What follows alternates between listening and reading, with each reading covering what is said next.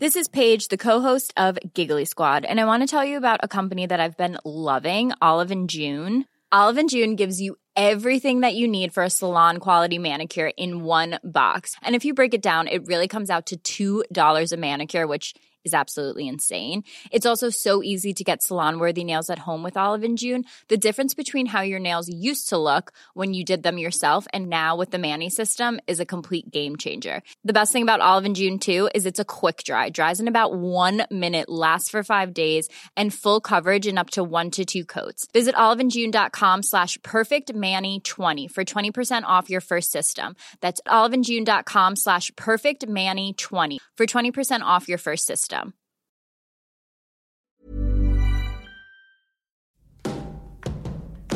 Au gré du temps, au gré du vent, au gré des ondes. Au gré du vent, au gré des ondes, au gré du grand. Then Billy Brown fell in love with another man.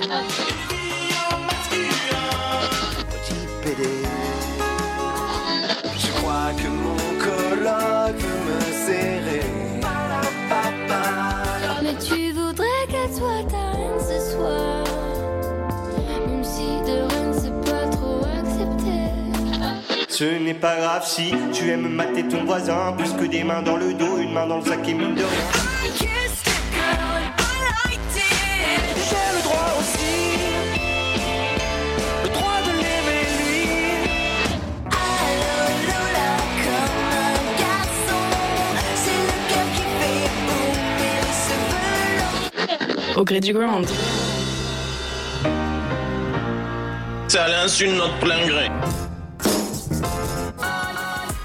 Qui sont ces artistes, ces personnalités qui ont influencé euh, le mouvement LGBT+, qui se sont battus pour leurs droits, de Freddie Mercury à Josephine Baker en passant par euh, Eleanor Roosevelt ou encore Frida Kahlo Quels sont ceux qui ont permis de faire avancer la question du genre pour qu'elle finisse par ne plus se poser ou par se poser ouvertement, sans complexe, sans préjugés, sans discrimination? C'est le thème de notre émission Au gré du ground et pour orchestrer la discussion, j'accueille Huel Lamort. Coucou. Bonjour Yael, bienvenue. Vous êtes chef d'orchestre du premier orchestre de groove français, l'orchestre Orage. Vous êtes également compositrice, arrangeuse, multitâche. Euh, on reviendra sur votre parcours. Et à l'occasion du vernissage de son exposition de contrôle, j'ai le plaisir de recevoir un autre artiste, hein, émission très artistique, Florent Manelli. Bonjour. Bonjour Florent, bienvenue. Merci d'être avec nous. Euh, vous êtes illustrateur, auteur du livre 40 LGBT+, qui ont changé le monde aux éditions Lapin. Pour commencer, est-ce qu'on peut rappeler les termes, les notions LGBT+, queer, la différence entre ces deux termes, la définition de, de chacun de ces termes Qui veut se lancer? Florent? En fait, c'est un petit peu, c'est pas vraiment la même chose. LGBT+, c'est le sigle lesbienne, gay, bi, trans. Et on Mhm. met un plus justement pour euh, plus davantage d'inclusivité. Le, le sigle le plus long qui existe aujourd'hui, en tout cas que j'ai trouvé, c'est LGBTQQIP2SAA. Donc il inclut les personnes pansexuelles, bispirituelles, intersexes, euh, asexuelles, les alliés, les personnes queer, questioning, etc. Donc on peut trouver LGBTQIA, LGBTQ, mais chaque fois on met un plus.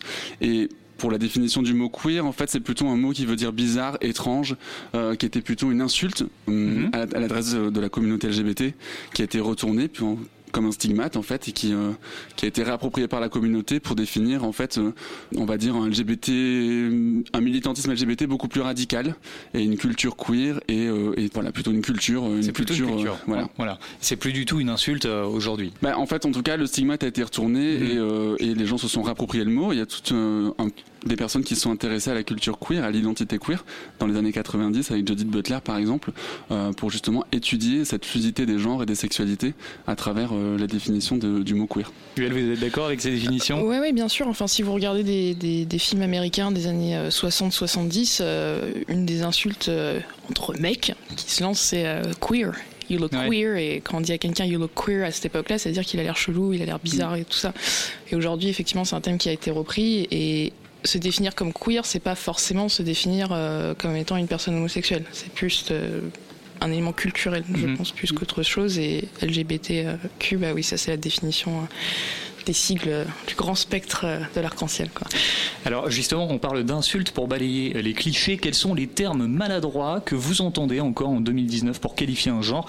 Quels sont les mots, les expressions à bannir absolument? Ça peut être une anecdote que vous avez vécue, peut-être une évidence aussi, rappeler des évidences. UL Je pense que au niveau de tout ce qui est les insultes quand ça concerne les personnes gays et lesbiennes, c'est en train de, de s'améliorer. Mhm. Je pense que maintenant, le pro les problèmes, c'est plus par rapport aux personnes trans. Je pense que c'est, Ouais. euh, elles sont plus victimes de préjugés euh, que les autres personnes euh, de la communauté. Donc après, j'ai pas forcément d'insultes en tête, mais euh, je pense que c'est plus euh, par rapport à ces personnes-là qu'il faut vraiment faire un travail euh, d'éducation. Florent Oui, c'est ça. Il y a encore euh, un travail d'éducation, mais ne serait-ce qu'au niveau des journalistes, des professeurs, de, de- des policiers, des juges, etc. Encore hier, je lisais le compte-rendu de l'agression de Julia, cette jeune femme trans qui a été agressée place de la République, et le mégenrage a été complètement total de la part du juge. Et par exemple, ça, c'est ce type de choses qui, qui sont extrêmement violentes pour les personnes trans, qui, qui offensent beaucoup, et qui font que ben, la transphobie ordinaire existe littéralement dans l'administration, dans la vie de tous les jours. Et euh, des termes comme transsexuel, par exemple, euh, n'est plus tout, sont plus des mots forcément à utiliser.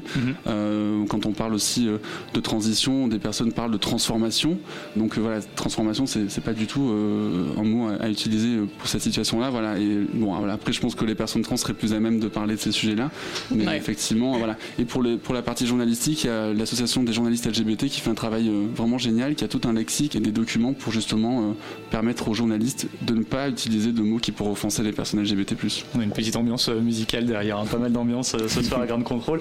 Pour illustrer ce qui arrive encore parfois, je vous propose d'écouter cet extrait de l'humoriste Tristan Lopin. Ah mais moi j'ai passé tout l'été en short, hein. mais en short short. Ah je m'en suis pris plein la gueule. Il y a une nana qui m'a demandé "Ça va Vous avez pas trouvé plus court? Un mec qui m'a traité de sale PD. Il y a même un pote qui lorsque je lui ai raconté m'a dit "En même temps Tristan, c'est vrai qu'il est court." Hashtag bienveillance. De toute façon maintenant tu peux plus rien faire. hein. Tu te balades en short, t'es en jupe, t'es une pute, avec un foulard dans les cheveux, une extrémiste. C'est marrant cette passion qu'ont les gens de te faire remarquer un truc qui leur plaît pas chez toi, alors que tu leur as rien demandé. Je t'ai demandé ton avis? Du coup c'est bizarre que tu le donnes parce qu'en fait moi il y a un truc tout con chez moi, c'est qu'en fait je, je porte ce que je veux. c'est drôle hein Vous connaissiez, non, l'humoriste Tristan Lopin Euh, non.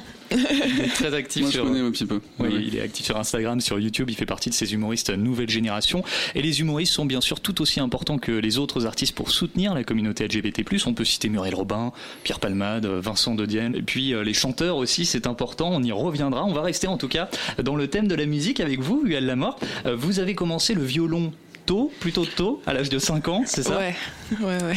Vous aimez la musique, mais aussi le Japon, le graphisme en Corée du Nord et la taxidermie. Ça n'a ouais, rien à voir. Tout- tous les tous les six mois, je me trouve un peu une obsession, un peu chelou. euh, C'est ouais, c'est parce que c'est atypique quand même. la plutôt- taxidermie Corée du Nord, euh, je suis un peu passée à autre Ouais, chose. ça y est, hein. c'est fini.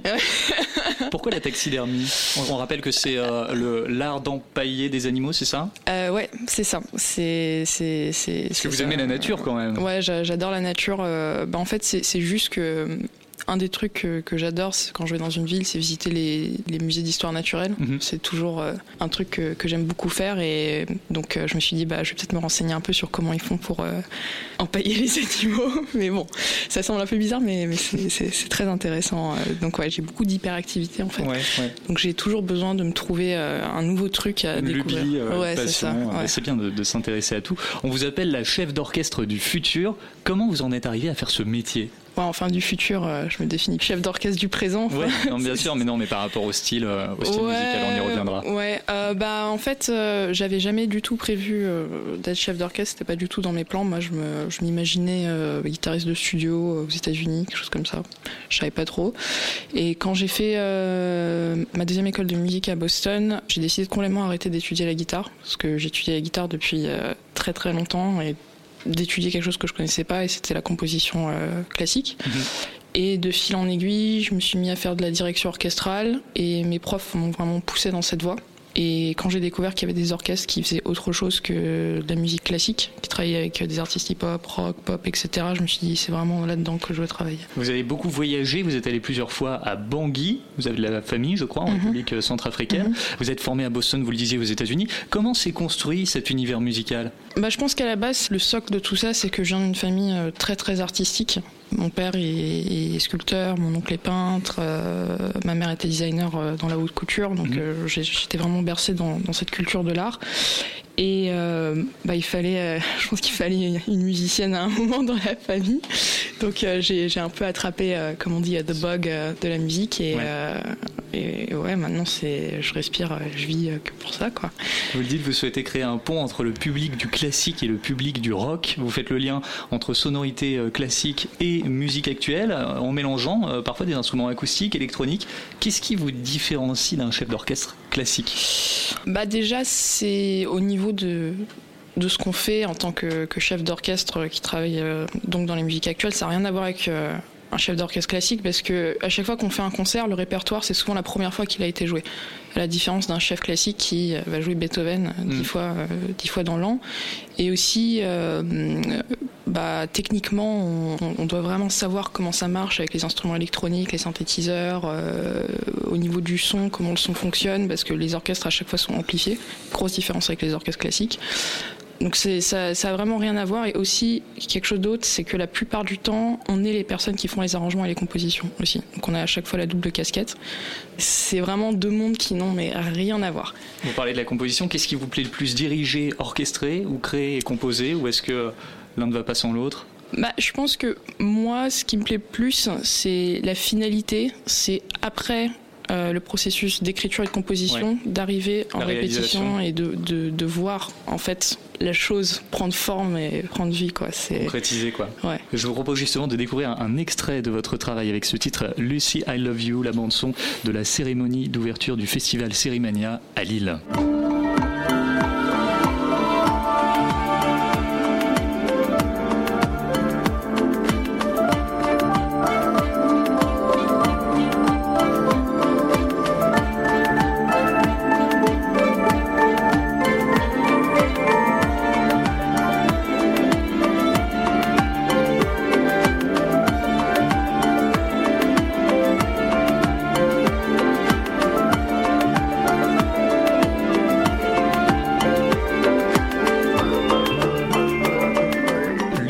Love You, c'est donc un titre que vous avez composé, dirigé, UL La Mort, qui sortira à la fin du mois. Et concernant l'orchestre Orage, que vous avez fondé il y a deux ans, comment vous le décririez?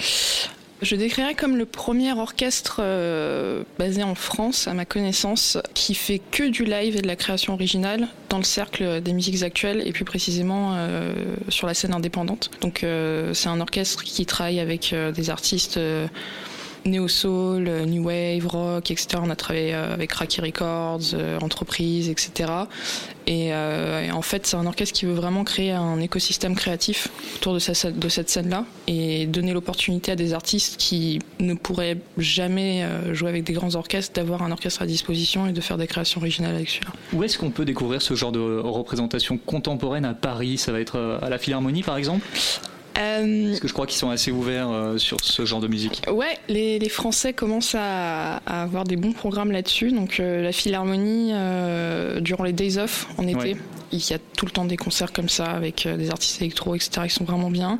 La scène musicale aussi. Euh, ils font pas mal de prog dans ce style-là et Playel. C'est les trois endroits un peu euh, on peut choper ce, ce genre de concert. Quoi. Alors il faut préciser qu'il n'y a que très peu de femmes chefs d'orchestre aujourd'hui. Dans le monde, ça représente environ 4%. Il y a un côté parfois très, voire trop conservateur dans le domaine de la musique classique. Euh, Vous luttez pour l'égalité homme-femme dans ce milieu? Bah moi je me sens pas euh, du Spécialement tout euh, engagée. engagée ni militante. Mhm. Après c'est quelque chose que qu'on me dit souvent, mais euh, enfin je dis tout le temps aux gens que moi je, ne suis pas du tout dans le milieu du classique en fait. Donc c'est des questionnements qui, enfin c'est des, des problématiques en fait qui m'ont jamais atteint dans mon parcours, mais je suis consciente qu'elles existent en fait.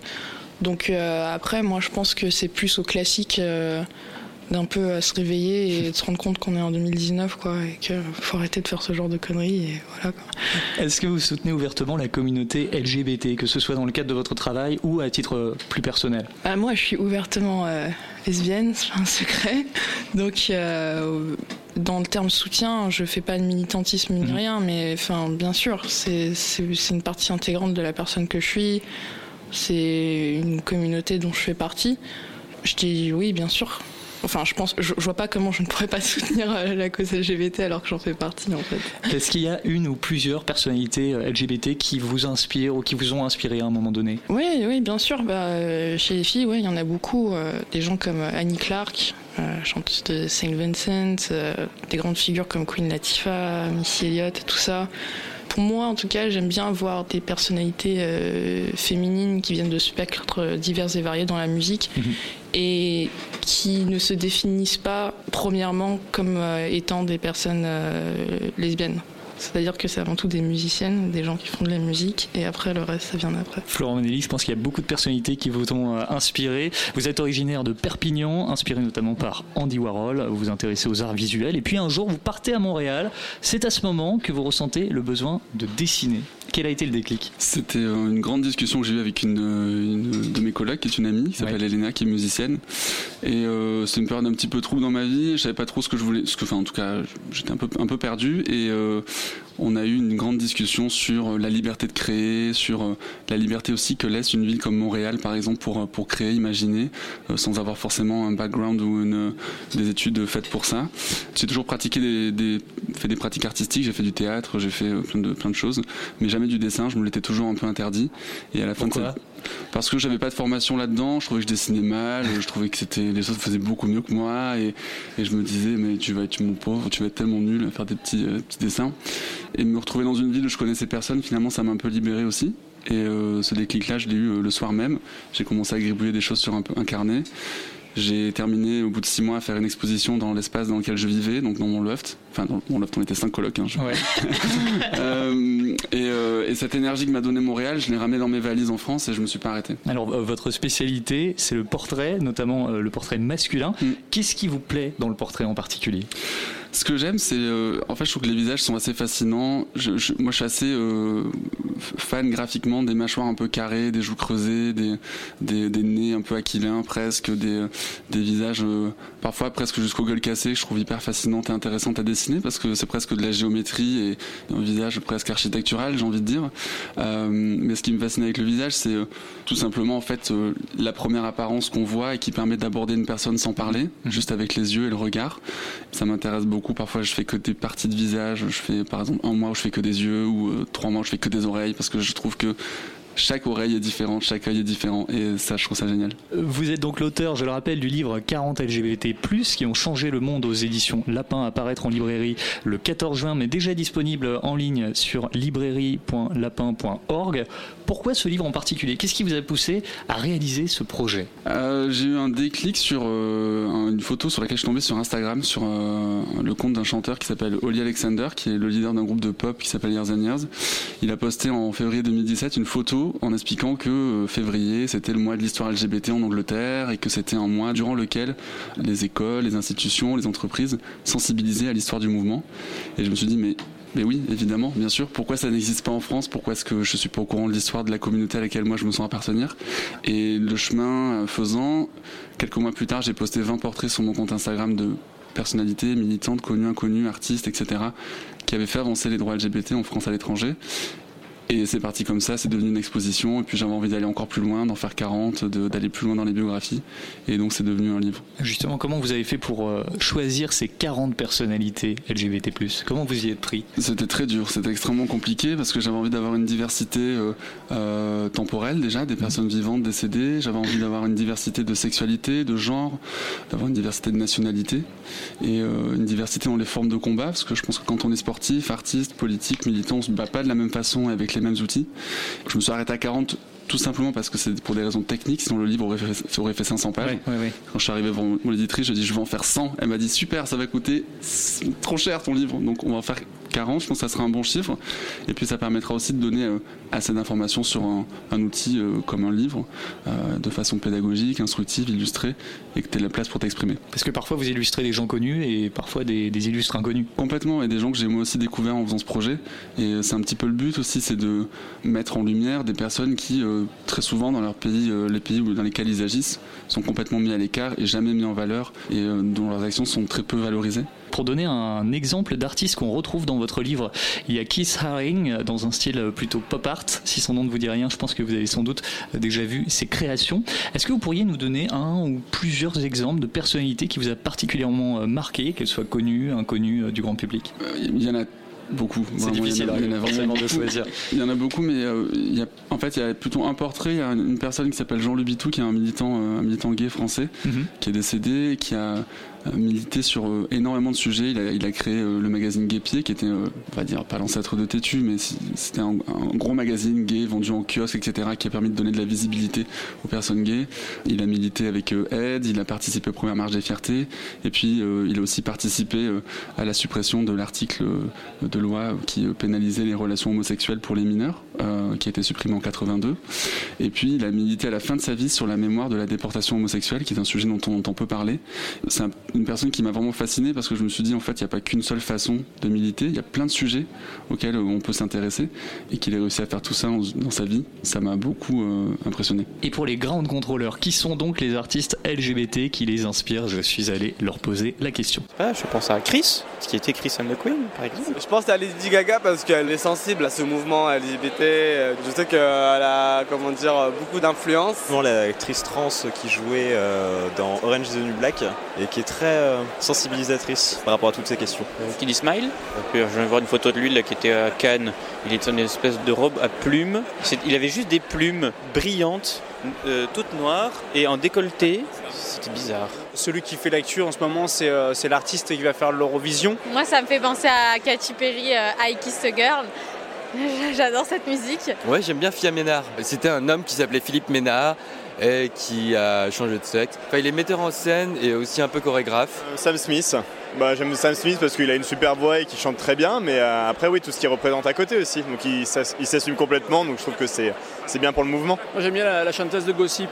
Mika, The Voice. Qui d'autre? George Michael. Tous les plus grands artistes, de toute façon, étaient gays, et, euh, sauf qu'à l'époque, c'était beaucoup plus dur de s'affirmer et de le, de le représenter, alors qu'aujourd'hui, euh, voilà, on change de mentalité, même si c'est compliqué, mais ça vient, ça tend vers de nouveaux changements. En général, quand tu penses à ça, tu penses à des gens qui jouent le rôle de. Par exemple, les personnages de télé-réalité, il y en a qui jouent le rôle de personnes très affirmées, ouais, je suis euh, homosexuel et tout. Mais les gens qui sont homosexuels ou euh, LGBT euh, vont pas en jouer. Enfin, c'est voilà, c'est leur vie quoi. J'ai vu il n'y a pas très longtemps une émission où Pierre Palmade venait présenter son livre et j'ai beaucoup aimé sa, enfin, son témoignage, m'a vachement touché et euh, surtout que Pierre Palmade il s'est fait connaître en fait avec, euh, vous savez, les sketchs euh, avec Michel Larocque où il jouait justement un couple hétéro. Donc je trouve que c'était quand même un bon jeu et il assumait bien en fait euh, le fait de s'être marié par le passé avec une femme. euh, Bah non, non, Freddie Mercury, bah, qui est, je pense, le, le- le plus connu aussi pour son combat qu'il a mené, euh, et puis ses musiques qui sont euh, plus qu'internationales, qui sont universelles, et des musiques, euh, alors pas toujours positives, mais qui ont un but quand même toujours positif. J'ai vu le film de Queen et j'étais mais impressionnée. C'était une prestation mais hors norme de l'acteur.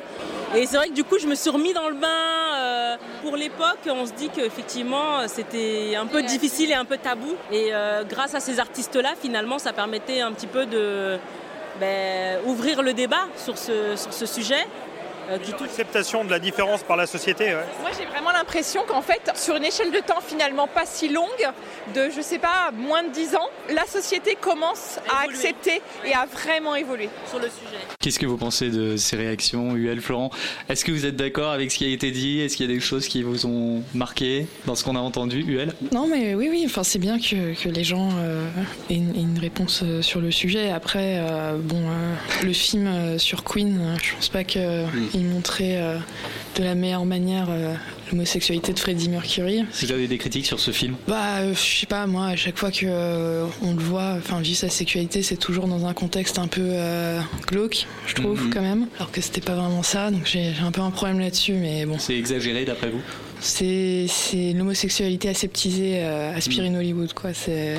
Mais le film était très bien, la bande son est géniale, ils ont retour masterisé, c'était génial. Mais après, euh, j'avais un petit souci là-dessus, mais je sais pas ce que t'en penses, toi. Je, je suis assez d'accord avec toi. Enfin, la, la machine hollywoodienne peut être assez euh, douloureuse pour les personnalités euh, queer et LGBT, parce que ce sont des films qui sont censés être grand public et donc euh, l'Amérique un petit peu puritaine euh, est, est belle dans toute sa splendeur euh, à Hollywood. Donc euh, Queen, par exemple, c'est un exemple euh, parmi tant d'autres films.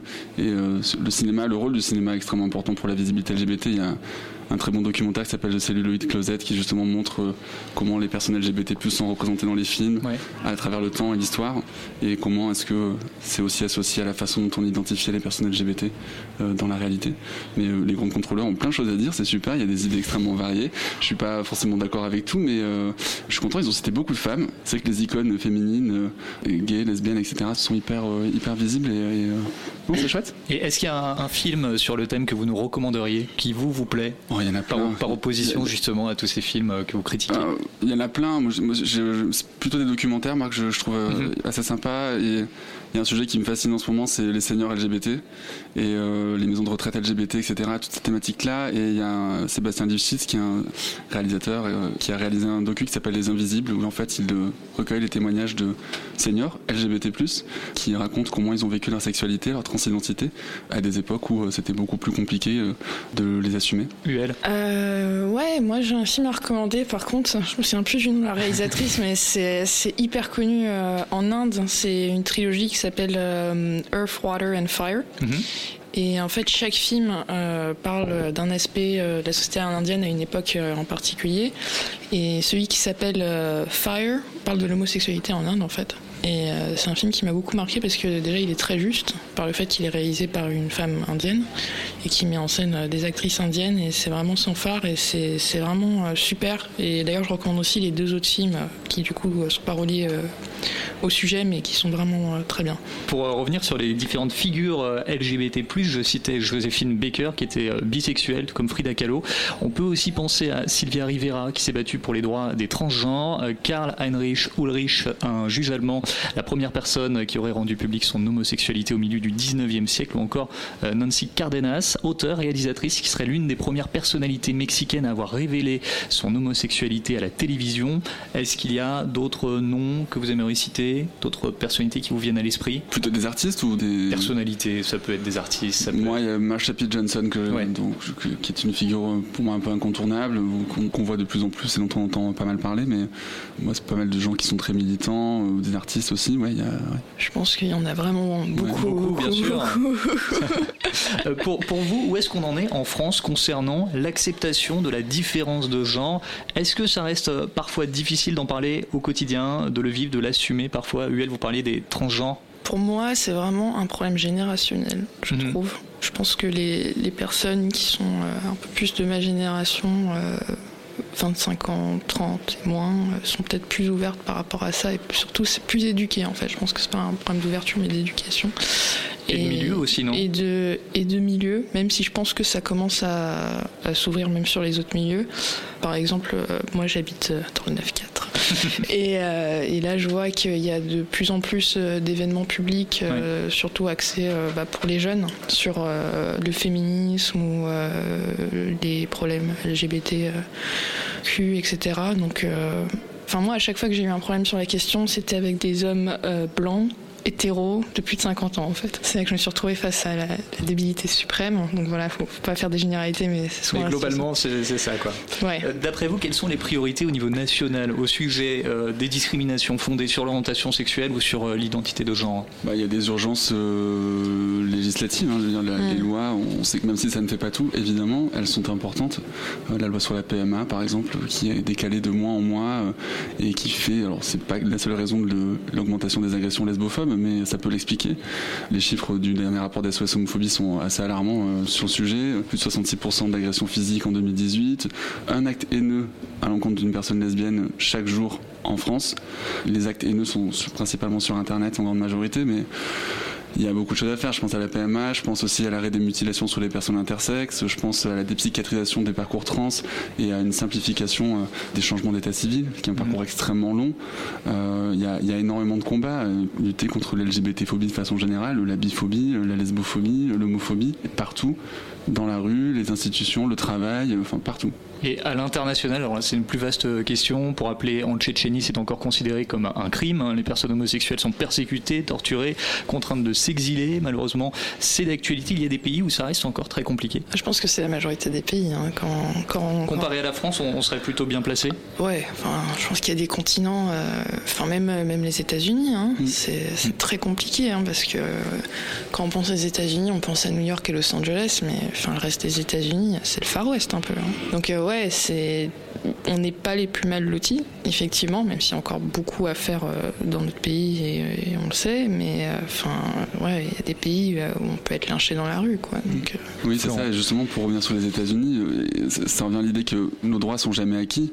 Il y a l'interdiction des personnes trans de servir dans l'armée qui est passée il y a quelques mois, qui est juste bah, une discrimination. quoi. C'est littéralement le mot. Et il y a quelques semaines, Taïwan a légalisé le mariage pour tous. L'Inde a, a, euh, des, euh, décriminalisé. décriminalisé, merci, l'homosexualité euh, en septembre 2018. Donc il y a des choses qui se passent, il y a des droits des pays qui reculent, mais chaque pays a des histoires, des cultures, euh, une empreinte de la religion, de la culture aussi qui est plus ou moins forte. Donc je pense que chaque pays doit combattre d'une façon euh, qui lui est propre. Mais ce qui est important, c'est que les choses avancent vers plus d'égalité, et ça c'est vraiment l'essentiel, et euh, que tout le monde puisse vivre sa sexualité, son identité de genre en toute liberté, en toute euh, sincérité et quiétude. C'est ça le but. À notre échelle, comment faire avancer euh, les choses au niveau du soutien de la communauté LGBT en France ou à l'international? Ça va passer par des associations? Que- Quelles sont les solutions qui s'offrent à nous? Personnellement, je pense que la, la majorité des gens ne sont pas militants, ils ne sont pas dans des associations, donc je pense que c'est plus un travail quotidien de pas laisser passer les choses, laisser passer les remarques. euh, ça peut être quelque chose que quand on voit que, que quelqu'un se fait emmerder dans le métro, etc., juste aller et s'interposer. Quoi. Je pense que c'est c'est un travail de tous les jours, au quotidien, de personnes au sein de la communauté et les gens qui, ne- qui ne font pas partie de la communauté, de juste euh, créer un espace euh, protégé, un safe space pour tout le monde. Et ouais, avoir zéro tolérance dans le public, dans le privé, pour euh, des propos ou des actions. Quoi. Florent Oui, c'est ça, je, je suis assez d'accord. Eff- Effectivement, il y a les associations, il y a euh, soutenir financièrement des associations, être bénévole, euh, des artistes qui peuvent aussi s'exprimer et soutenir la cause. Mais il faut pas oublier que l'LGBT-phobie, c'est pas une opinion. En fait, c'est puni par la loi. On se décrète pas LGBT-phobe du jour au lendemain, homophobe, transphobe. Non, c'est puni par la loi.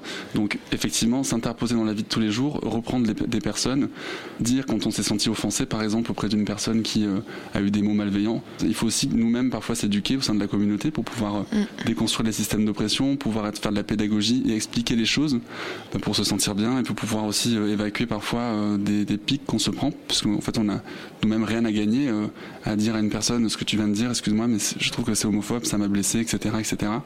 Et euh, avoir les mots pour pouvoir expliquer tout ça, voilà. Juste, on, on parlait des associations. Je fais une parenthèse. Vous soutenez l'association Good Planet, c'est ça? Alors, je- à côté de mon travail d'illustrateur, je travaille pour la Fondation Good Planet, oui, de Yann Sud Bertrand, et euh, j'ai j'ai d'autres combats. Voilà, l'environnement, ça en fait partie aussi.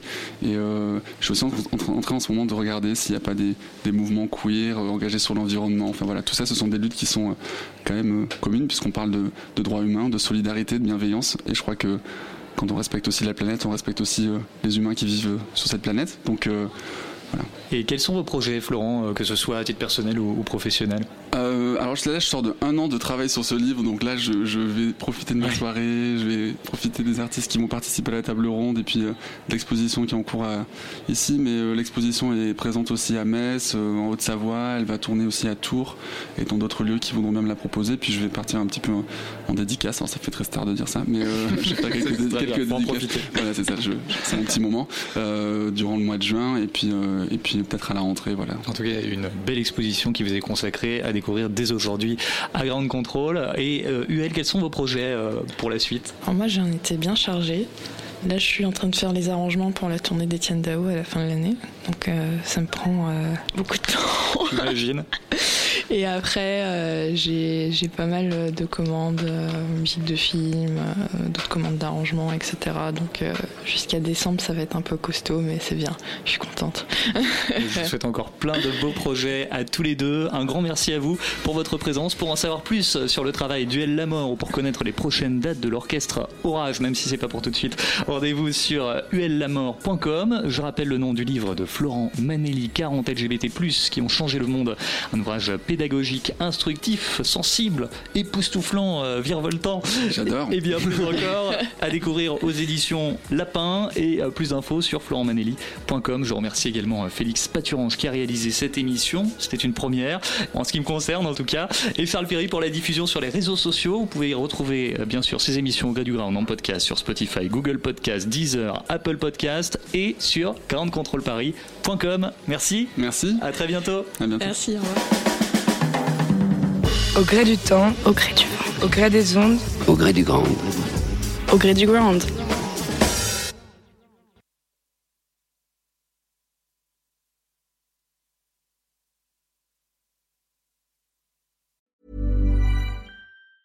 Ever catch yourself eating the same flavorless dinner three days in a row?